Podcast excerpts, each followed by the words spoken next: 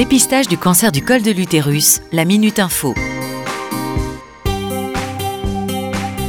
Docteur Isabelle Héron, vous êtes gynécologue et présidente de la Fédération nationale des collèges de gynécologie médicale.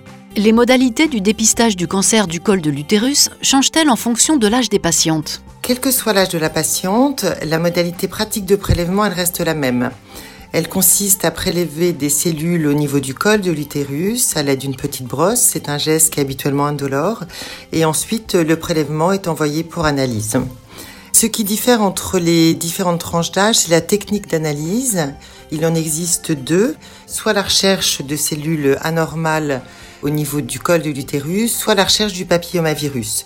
Euh, docteur, quand faut-il faire cet examen de dépistage? Pour les jeunes femmes de 25 à 29 ans, il y a deux examens qui sont réalisés un an d'intervalle, puis tous les trois ans.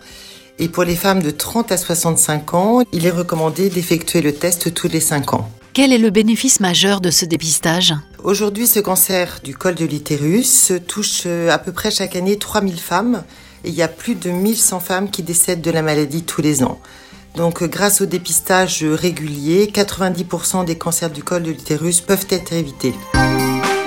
Vous êtes une femme de 25 à 65 ans? Ce dépistage vous concerne. Il permet de détecter la maladie à un stade précoce et d'augmenter les chances de guérison.